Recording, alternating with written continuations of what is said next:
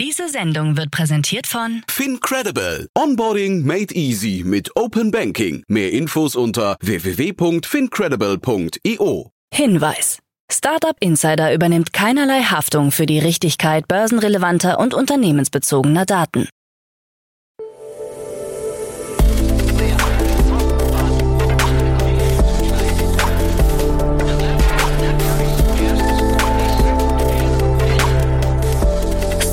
Insider Daily.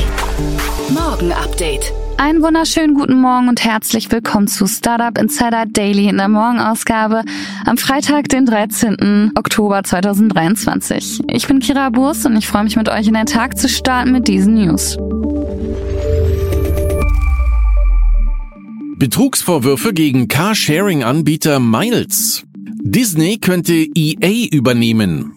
WeFox fährt eigenes Versicherungsgeschäft zurück. Tesla verkauft Wifarion an Puls. Und Robotertaxis jetzt für Zehntausende verfügbar. Tagesprogramm. Bevor wir näher auf die Themen eingehen, lasst uns kurz einen Blick auf das heutige Tagesprogramm werfen. Nach dieser Morgenausgabe geht's weiter mit Investments und Exits, wo wir Peter Specht von Creandum als Experten zu Gast haben und er bespricht die Finanzierungsrunden von Orbim und Kenneck. Um 13 Uhr geht's weiter mit Lena Hacklöhr, CEO und Founder von Bright Payments und um 16 Uhr geht's weiter mit einer neuen Ausgabe in der Rubrik To Infinity and Beyond. Dazu aber später mehr nach den Nachrichten. Werbung.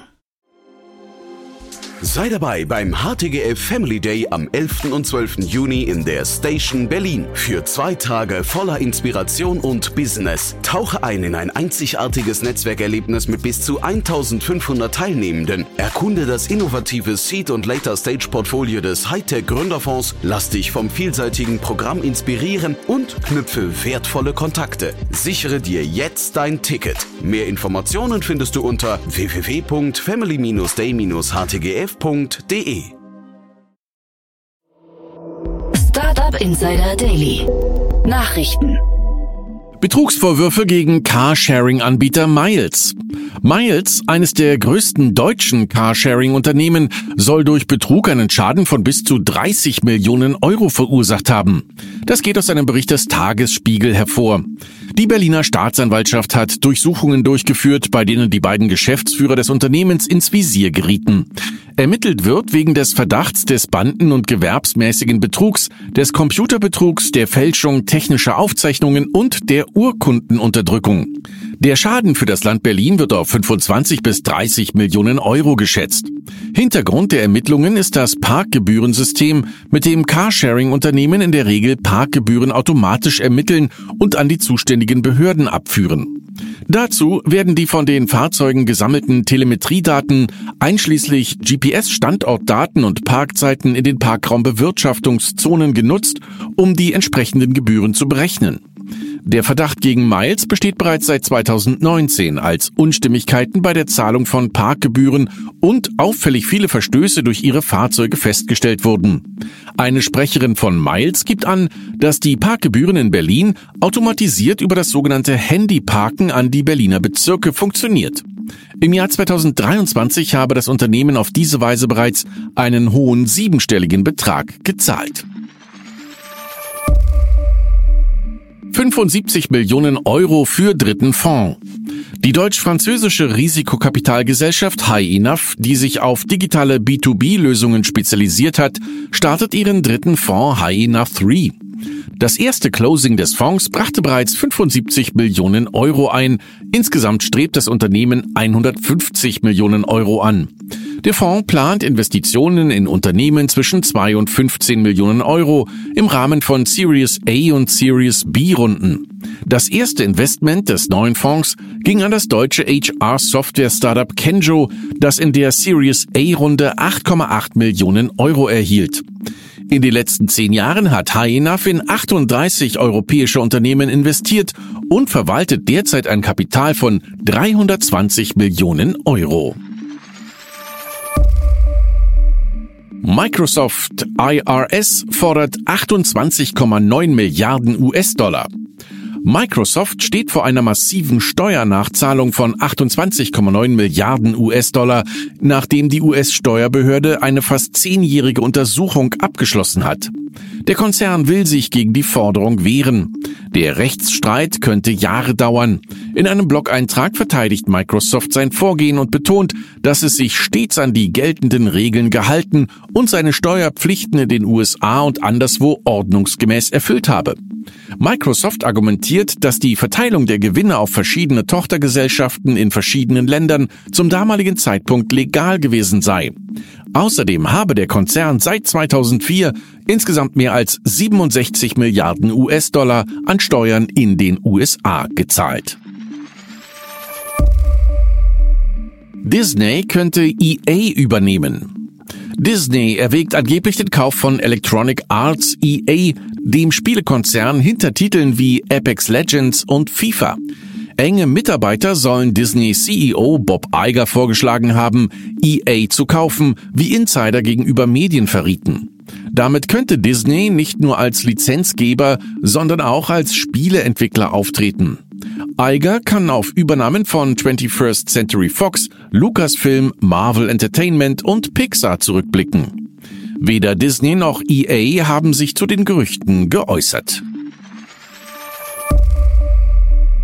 WeFox fährt eigenes Versicherungsgeschäft zurück.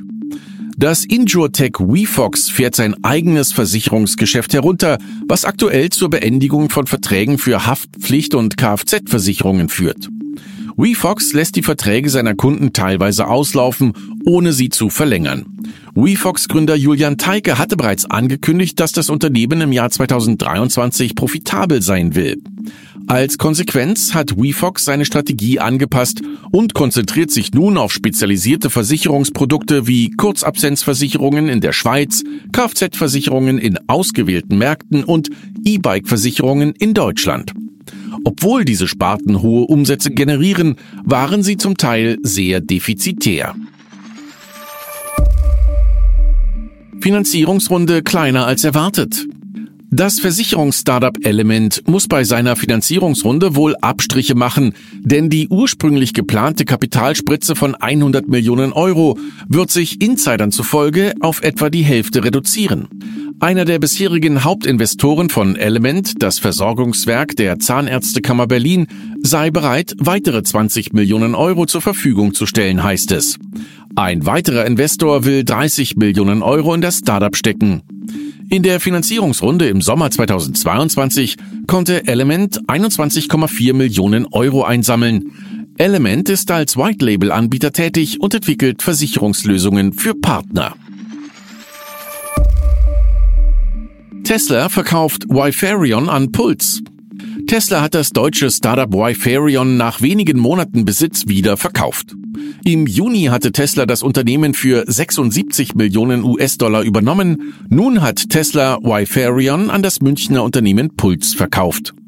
Ursprünglich konzentrierte sich Wifarion auf kabelloses Laden in der Industrie, doch nach der Übernahme durch Tesla wurde das Unternehmen in Tesla Engineering Germany umbenannt und erweiterte seinen Geschäftsbereich auf die Entwicklung von Leistungselektronik für Elektroautos und Energieanwendungen. Die Führung von Wifarion wechselt ebenfalls zu Puls. Vinkulierte Anteile verbessern. Startups in Deutschland haben ihre Forderung nach einer Berücksichtigung von vinkulierten Anteilen im Rahmen des Zukunftsfinanzierungsgesetzes der Bundesregierung bekräftigt. Bei einer Anhörung im Finanzausschuss des Bundestages betonte Christian Miele, Vorstandsvorsitzender des Startup-Verbandes, dass es nicht um Steuererleichterungen gehe. Stattdessen wolle man die Steuerstundung für Mitarbeiterbeteiligungen in Startups verbessern, insbesondere für vinkulierte Anteile. Die Bedeutung von Kapitalbeteiligungen für Mitarbeiter wurde auch vom Gründer und Investor Christian Vollmann unterstrichen. Er betont den Wettbewerb um talentierte Fachkräfte, insbesondere im Bereich KI und Life Science. X reagiert ausweichend. Elon Musks Plattform X reagiert mit einer ausweichenden Antwort auf die Warnung der EU-Kommission vor Falschmeldungen über den Angriff der islamistischen Hamas auf Israel. Linda Jaccarino, Leiterin von X, veröffentlichte eine umfangreiche Stellungnahme, die sich vor allem auf die allgemeinen Regeln der Plattform und die Maßnahmen zur Bekämpfung illegaler Inhalte auf X konzentriert. In ihrer Antwort ging Jaccarino nicht direkt auf die von Kommissar Breton angeführten Berichte über die Verbreitung manipulierter Bilder und Falschinformationen ein. Stattdessen forderte sie die EU-Kommission auf, konkrete Informationen über mögliche Verstöße zu liefern, um eine gründliche Untersuchung durchführen zu können. Robotertaxis jetzt für Zehntausende verfügbar. Das Tech-Unternehmen Waymo plant die Erweiterung seines fahrerlosen Taxidienstes in San Francisco, um Zehntausenden von Nutzern eine Fläche von etwa 120 Quadratkilometern zur Verfügung zu stellen. Trotz Genehmigung der kalifornischen Aufsichtsbehörden steht der Service noch nicht allen Waymo-App-Nutzern zur Verfügung, aber das Unternehmen plant, dies in naher Zukunft zu ändern. Allerdings gibt es Kritik von Anwohnern, Stadtbeamten und Strafverfolgungsbehörden, die Bedenken hinsichtlich möglicher Behinderungen von Einsatzfahrzeugen und Arbeitsplatzgefährdung durch die autonomen Autos äußern.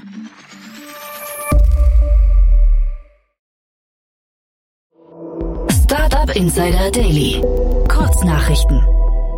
Das Healthcare-Startup NeoNature hat eine Seed-Finanzierungsrunde mit der BMH Beteiligungsmanagement-Gesellschaft Hessen und dem Fonds Hessen Capital 3 als Lead-Investoren erfolgreich abgeschlossen. Die Höhe des Investments ist nicht bekannt. Ziel des Ende 2022 gegründeten Unternehmens bleibt es, Naturheilverfahren mittels einer App einem breiten Publikum zugänglich zu machen. Das Luxemburger E-Commerce-Startup MarketLeap hat in einer Seed-Finanzierungsrunde 2,6 Millionen Euro eingesammelt. Das Geld kommt von Investoren wie Notion Capital, Keimer Ventures, Motier Ventures und Expon Capital. Ziel ist es, den E-Commerce zu demokratisieren, indem die Verwaltung von Marktplätzen für Marken und Einzelhändler vereinfacht wird. Android-Nutzer werden im Jahr 2023 weltweit voraussichtlich 50 Milliarden Stunden in Shopping-Apps verbringen, was einem Anstieg von 42 Prozent gegenüber 2020 entspricht. Zu diesem Ergebnis kommt eine neue Analyse von Data.ai. Die Top 10 der Shopping-Apps verzeichnet ein starkes Wachstum, wobei sich Timo als weltweiter Spitzenreiter bei den Downloads etabliert. Der deutsche Rapper Luciano plant, 100 Restaurants in Deutschland unter dem Namen Loco Chicken zu eröffnen, mit einem Investitionsbudget von mindestens 25 Millionen Euro. Dieser Schritt in den Fast-Food-Markt wird als einer der größten Restaurant-Launches in Europa angesehen. Loco Chicken plant, ein Restaurant-Imperium aufzubauen und ermöglicht auch Franchise-Möglichkeiten für bestehende Restaurants. Die Deutsche Post kündigt die Einführung der ersten offiziellen Deutschland-Kryptobriefmarke an. Diese innovative Marke kombiniert eine physische Briefmarke mit einem digitalen Abbild in Form eines Non-Fungible Tokens und kann ab dem 14. Oktober vorbestellt werden. Die Kryptobriefmarke zeigt das Brandenburger Tor und markiert den Beginn einer Serie namens Historische Bauwerke, die sowohl von Briefmarkenliebhabern in physischer als auch in digitaler Form gesammelt werden kann. Und das waren die Startup Insider Daily Nachrichten für Freitag, den 13. Oktober 2023. Startup Insider Daily Nachrichten. Die tägliche Auswahl an Neuigkeiten aus der Technologie- und Startup-Szene. Das waren die Nachrichten des Tages und jetzt zu unserem Tagesprogramm für heute. In der nächsten Folge kommt wie immer die Rubrik Investments und Exits. Heute zu Gast ist Peter Specht, er ist General Partner von Creandum und er bespricht die Finanzierungsrunden von Orbim und Kennec. Das Münchner Deep Tech Orbin hat eine Series A Finanzierungsrunde in Höhe von 30 Millionen Euro abgeschlossen. Es möchte die industrielle Anwendung von KI-gesteuerter MRT-Technologie mit Deep Learning Methoden vorantreiben. Das Londoner Fintech Kennec hingegen hat in einer Finanzierungsrunde 11,8 Millionen Euro eingesammelt, angeführt von von HV Capital. Kennec bietet ein Betriebssystem für Kreditgeber. Spannende Analysen zu den beiden Startups und deren Finanzierungsrunden gibt es dann in der Podcast-Folge nach dieser Folge. In der Mittagsfolge sprechen wir mit Lena Hacklöer, CEO und Founder von Bright Payments. Das Startup aus Schweden ist ein Anbieter von Instant Payments und Payouts unabhängig von dem Tag und der Uhrzeit. Und sie haben in einer Finanzierungsrunde 60 Millionen US-Dollar eingesammelt. Mehr dazu gibt's um 13 Uhr. In der Nachmittagsfolge geht's weiter mit einer neuen Ausgabe in der Rubrik To Infinity and Beyond. Unsere Experten Daniel Höpfner und Yannick Sokolow sprechen heute über die Neuigkeiten der letzten Woche in der Blockchain Web 3.0, Krypto- und NFT-Welt, schaltet um 16 Uhr rein und startet danach mit geballtem Wissen ins Wochenende. Und das war es jetzt auch schon von mir, Kira Burs, für diese Woche. Ich wünsche euch einen wunderschönen Start ins Wochenende und wir hören uns da Montag wieder. Macht's gut.